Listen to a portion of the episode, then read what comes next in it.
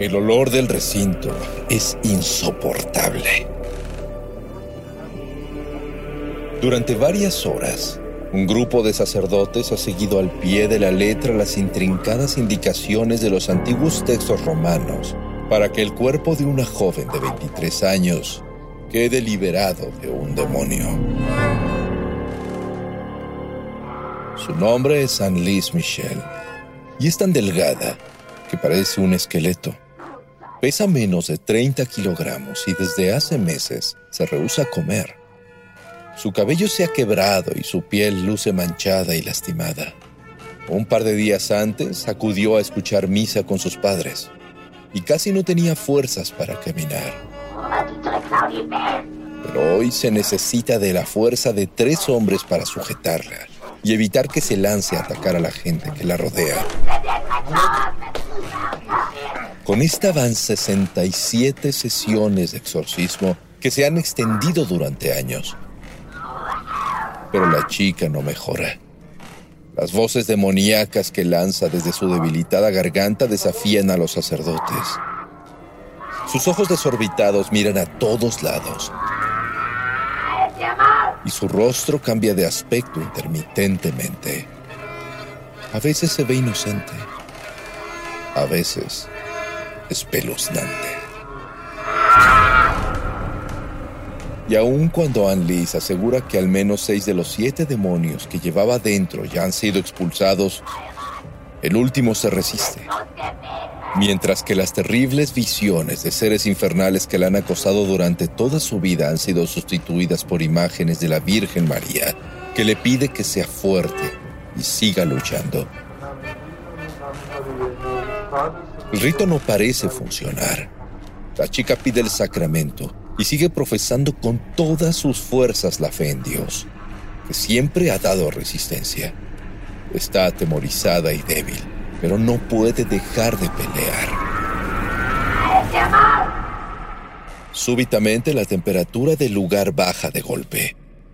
El rito se detiene y la voz preternatural se ahoga para siempre. Al fin el último demonio pierde su conducto al mundo de los mortales y es expulsado de regreso al inframundo, de donde nunca, nunca debió salir. La pesadilla ha terminado y Anli se desvanece en los brazos de la muerte.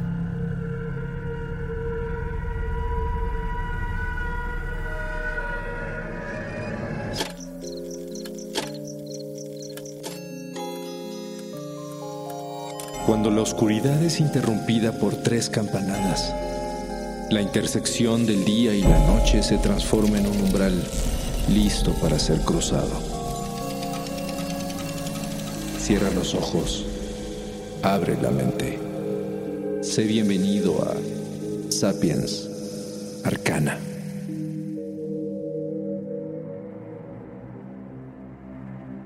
Casi todas las culturas del mundo existe la creencia de que un espíritu o entidad, muchas veces maligna, puede ser capaz de invadir el cuerpo de un ser vivo y dominarlo, controlar sus movimientos, sus palabras y sus habilidades físicas. Y en la mayoría de estos casos la única solución para poder expulsar al invasor es una serie de duras ceremonias y complicados rituales, conocida como exorcismo. En todas las épocas, en todos los rincones del planeta, han surgido relatos sobre estas invasiones espirituales o posesiones, las cuales no son un fenómeno estrictamente físico, sino más bien un ataque espiritual forzado a un nivel que va mucho más allá de lo que podemos comprender. Las víctimas pueden ser personas, animales o lugares que sucumben ante la fuerza superior de un atacante incorpóreo, pero muy poderoso. Es por ello que en la mayoría de los casos, las entidades intrusas solo pueden ser enfrentadas por personas entrenadas con gran resistencia de espíritu, generalmente denominados exorcistas. Su arma principal es su propia voluntad, apoyada fuertemente en su fe. así como objetos y textos sagrados, poderosos mantras y rituales místicos que operan de acuerdo a sus creencias religiosas. De esta forma, el exorcista intenta expulsar a la entidad invasora en una brutal batalla que en algunos casos trae dolor, sufrimiento, violencia e incluso la muerte. ¿Pero es esto verdaderamente posible? Hasta el día de hoy, no hay una prueba científica que lo demuestre y sin embargo, el fenómeno está presente en casi todas las civilizaciones de la historia. Se dice que cualquier persona puede ser víctima y dependiendo de la cultura, el intruso puede llegar a ser un espíritu errante, un demonio, una criatura elemental del plano etéreo o la fuerza más poderosa del infierno. Numerosos expertos opinan que tal vez lo que llaman una posesión es consecuencia de enfermedades mentales, daño cerebral o episodios de psicosis repentina. Pero podrían estar equivocados. Tal vez en realidad sí es posible que una entidad logre invadir y controlar el cuerpo de un ser vivo. Pero de ser así, ¿son los exorcismos realmente efectivos contra algo tan fuerte como el demonio? Dejemos esta pregunta pendiente por ahora y revisemos algunos detalles interesantes. Los exorcismos se han practicado durante milenios en numerosas culturas, cuyas creencias están relacionadas con su fe religiosa. Por lo mismo, la difusión del tema ha hecho que hoy en día mucha gente esté más familiarizada con los métodos de exorcismo propios del cristianismo y la Iglesia Católica. El término exorcismo proviene del griego antiguo exorquismos, que se refiere a obligar a través de un juramento o conjurar. Y en las religiones cristianas se aplica primordialmente a posesiones de demonios o el mismo Lucifer, el cual es un dogma de fe para los católicos y por lo tanto para ellos una amenaza completamente real. A grandes rasgos, el exorcismo consiste en invocar la ayuda de Dios y Jesús y en ocasiones de arcángeles, así como recitar textos sagrados, oraciones especiales y firmes órdenes de expulsión, los cuales se pronuncian en latín o en el idioma nativo del afectado. Sea como sea, los espíritus o demonios siempre entienden.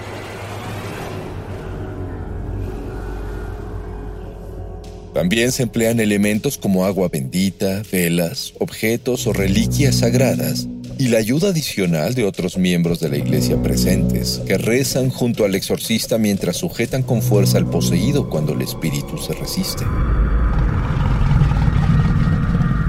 El rito del exorcismo es sumamente agotador para todos los involucrados e inclusive puede durar horas o días, además de que en ocasiones debe repetirse periódicamente durante meses o años hasta lograr el objetivo.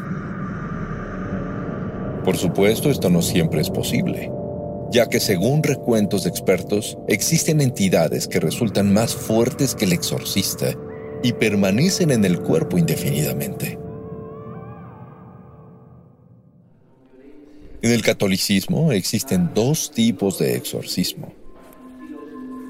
El primero se realiza durante el bautismo y se le llama exorcismo simple. Pero el segundo es el exorcismo mayor o solemne y se concentra en casos de posesión comprobada de una persona o lugar, los cuales solo pueden ser realizados por sacerdotes entrenados con permiso de un obispo. Las plegarias necesarias para completar la ceremonia se pueden consultar en la onceava sección del escrito llamado Ritual Romano, el cual contiene una guía completa para reconocer posesiones y llevar a cabo el exorcismo. Para ello, los sacerdotes deben determinar a través de todos los medios si en verdad se trata de una posesión descartando con ayuda de médicos y psicólogos la posibilidad de que se trate de una afección física o mental. Y para ello, hay que saber reconocer los signos o síntomas más usuales de una posesión. Por ejemplo, la mayoría de los testigos relatan que la persona poseída suele rechazar objetos bendecidos y actividades religiosas. Además muestra un cambio repentino de personalidad y aspecto, especialmente en la mirada y en la voz. También logra escuchar y ver seres invisibles, así como adoptar extrañas poses corporales y contorsiones. Tiende a hacerse daño a sí mismo a través de cortadas, mordidas o arañazos. Su fuerza se multiplica de forma sobrenatural. Y por supuesto, uno de los factores más importantes, tiende a hablar en otras lenguas. Podemos imaginar lo desconcertante que puede ser escuchar cómo una persona que conocemos bien de pronto lanza gritos llenos de odio, con una voz que no es la suya, repitiendo frases en idiomas que jamás ha estudiado, o que son muy antiguos o desconocidos. Y eso es solo el principio. Algunas personas poseídas cambian totalmente su semblante hasta parecer alguien más pueden llegar a tener habilidades telequinéticas y conocimiento íntimo de la vida de otros, así como de sus pecados pasados, presentes y futuros. Y aquí viene un dato curioso, ya que muchos de estos síntomas, por supuesto que también se repiten en posesiones registradas fuera del catolicismo. ¿Coincidencia? Podría ser pero esta fortalece la idea de que tal vez una posesión no es algo irreal. Después de todo, espíritus y demonios de todo tipo han estado poseyendo inocentes dentro de las tradiciones más antiguas del mundo. En la Babilonia de hace 3.500 años, un dedicado brujo grabó en una tablilla todas las instrucciones necesarias para exorcizar a un espíritu maligno del cuerpo de una persona e incluso describe técnicas para encontrarle al espectro invasor una pareja amorosa y mediante ese método motivarlo a dejar en paz a los seres humanos. Los asirios y los sumerios fueron de los primeros en mencionar las posesiones, especialmente de los demonios llamados Gittim, que eran responsables de causar todas las enfermedades. Los sacerdotes llamados Ashipu eran los encargados de exorcizarlos. También existen tablillas de escritura cuneiforme con solicitudes a los dioses para liberar a personas de los demonios que invadían sus cuerpos. En la antigua Italia, las posesiones eran tan comunes que incluso se creía que una persona podía tener múltiples entidades dentro. El guarítoro o curandero en esos casos era quien realizaba rituales para expulsar a los espíritus. En Grecia existía, entre otras, la ninfolepsia, es decir, la invasión de una ninfa al cuerpo de un ser humano.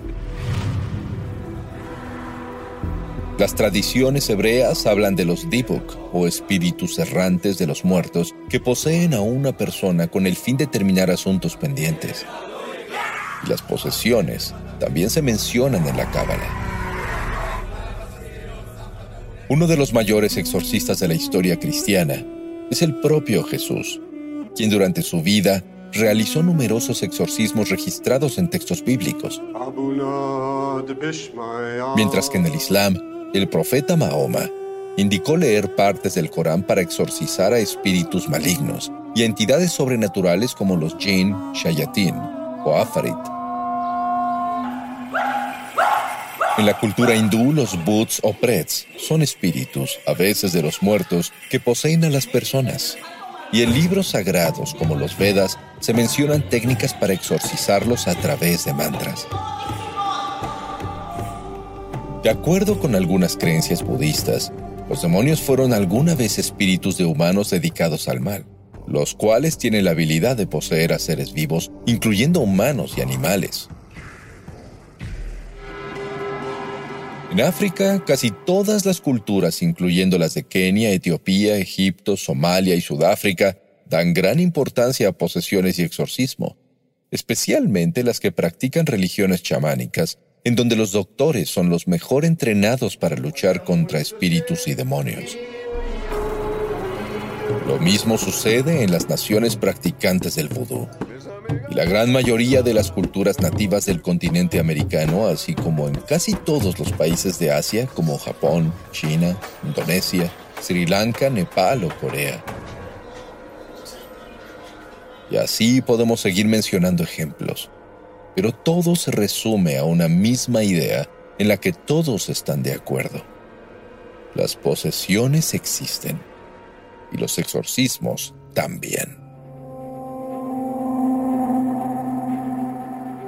Durante casi dos mil años se realizaron cientos de exorcismos, con ejemplos de posesiones peluznantes que incluían casos múltiples como el de las monjas en un convento en Louviers, Francia, en 1647. Pero aún así, difícilmente se hablaba de ellos, ni siquiera dentro de los círculos eclesiásticos. Sin embargo, durante la década de 1970, un filme que narraba la posesión de una niña inocente atrajo la atención del mundo hacia los exorcismos. La curiosidad masiva despertó, aderezada con desconcierto, temor y fascinación. Y por supuesto, a partir de ese momento, ya nada volvería a ser igual.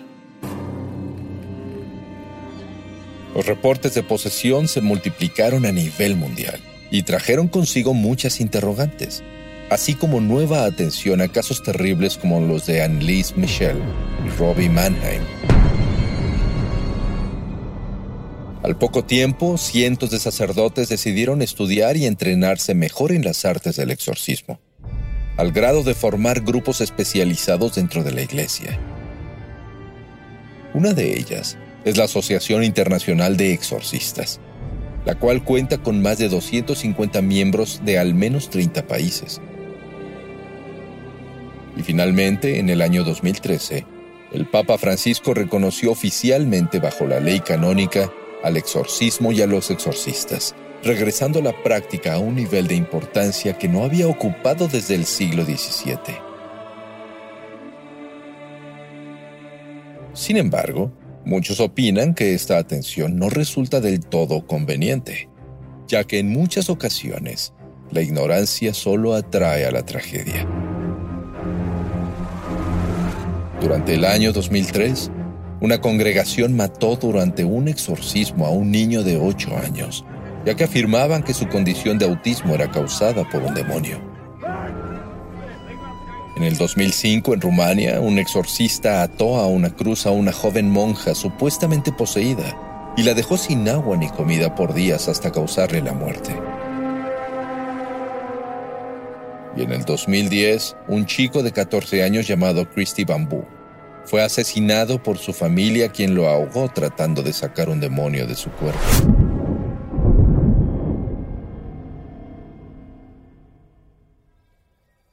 Los exorcismos. Un tema serio, peligroso y plagado de misterio con el que se debe tener mucho cuidado. Probablemente a través de investigación y dedicación, así como con práctica y experiencia directa, una persona logre descubrir cuál es la verdad acerca de las posesiones y el rito del exorcismo. Pero en este caso, tal vez sea mejor mantenerse a distancia. Después de todo, hay algunos aspectos de la realidad que preferiríamos que se quedaran en la ficción, aunque insistan en recalcarnos que no es así.